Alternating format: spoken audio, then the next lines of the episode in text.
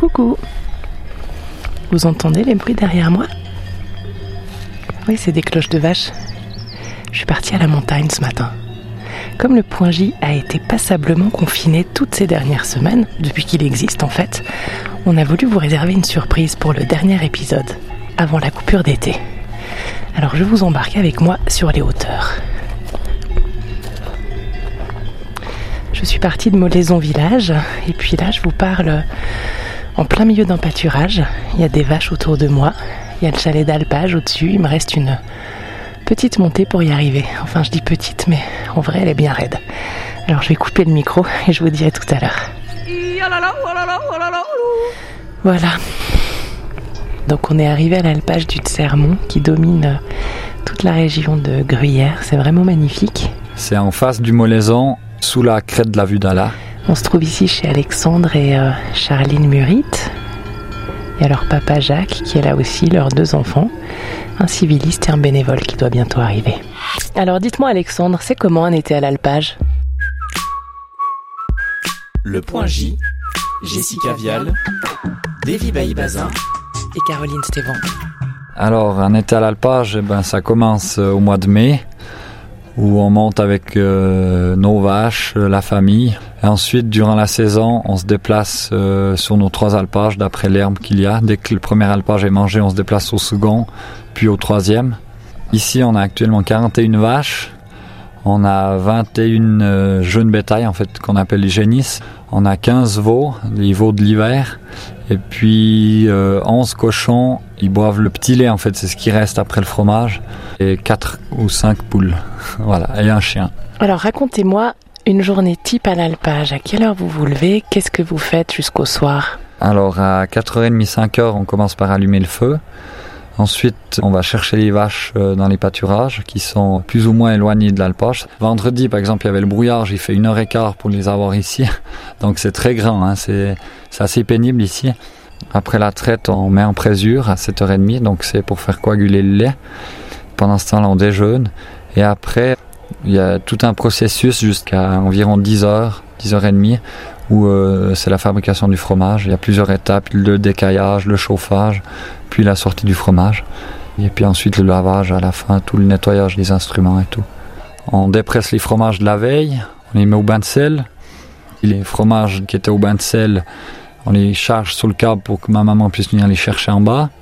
Ensuite, euh, alors ça, ça dépend. Soit après, euh, on fait pas de sérac, donc on finit un peu plus vite. La matinée là est déjà bien entamée, donc euh, s'il nous reste un petit moment avant midi, euh, on prépare du bois pour le lendemain. On dîne à midi. On fait une petite pause et à 1h15, 1h30, on repart dans les pâturages.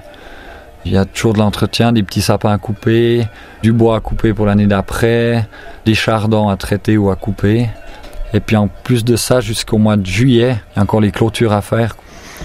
Puis après 4 heures, on reva chercher les vaches. Et ça recommence, on refait la traite. Le soir, on retourne une dernière fois les fromages.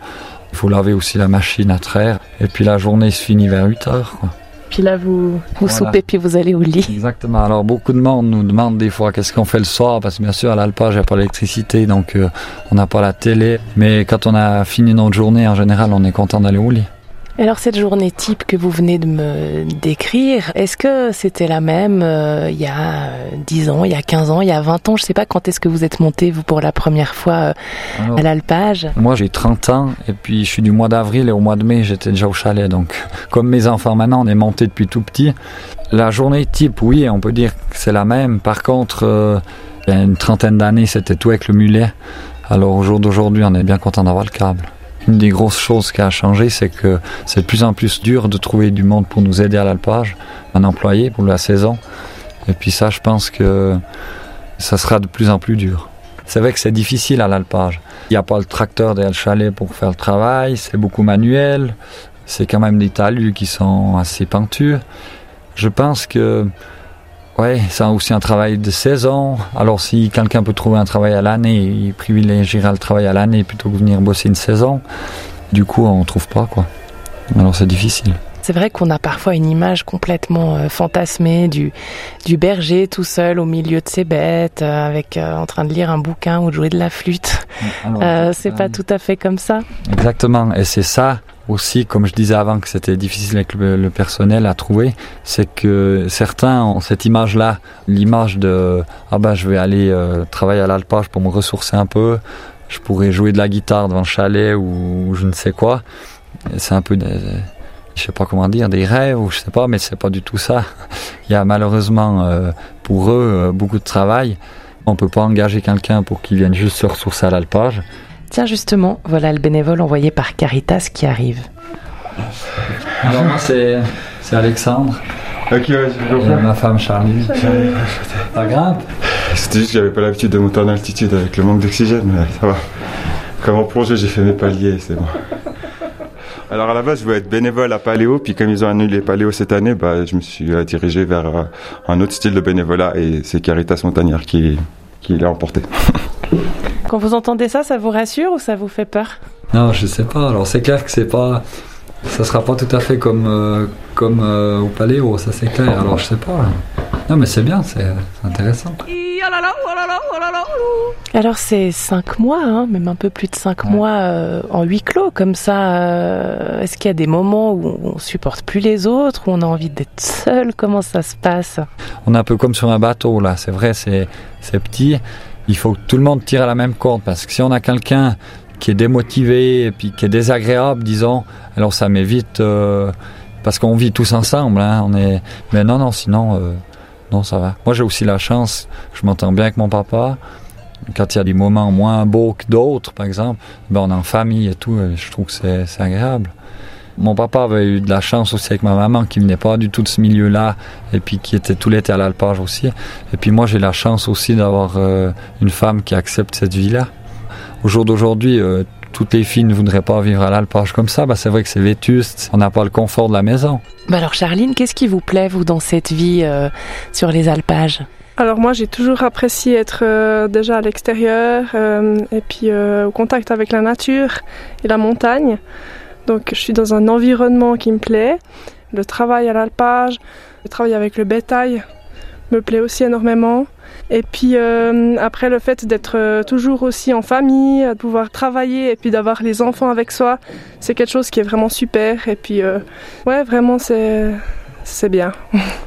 Et vous, c'est votre 30e alors été à l'alpage. Vous vous réjouissez vraiment euh, chaque année quand même de ce moment-là qui est un petit peu euh, à part ou bien c'est quand même vraiment avant tout un, dur labeur euh, qu'il faut faire et puis voilà Les armailles vous le diront, au mois d'avril, mai, ça démange de monter à l'alpage. On est tout impatient. Et venu le moment de la désalpe, donc fin septembre, début octobre, on n'attend plus que décembre. Au bout de 150 jours, on est quand même fatigué, donc on est content d'arriver au bout, quoi.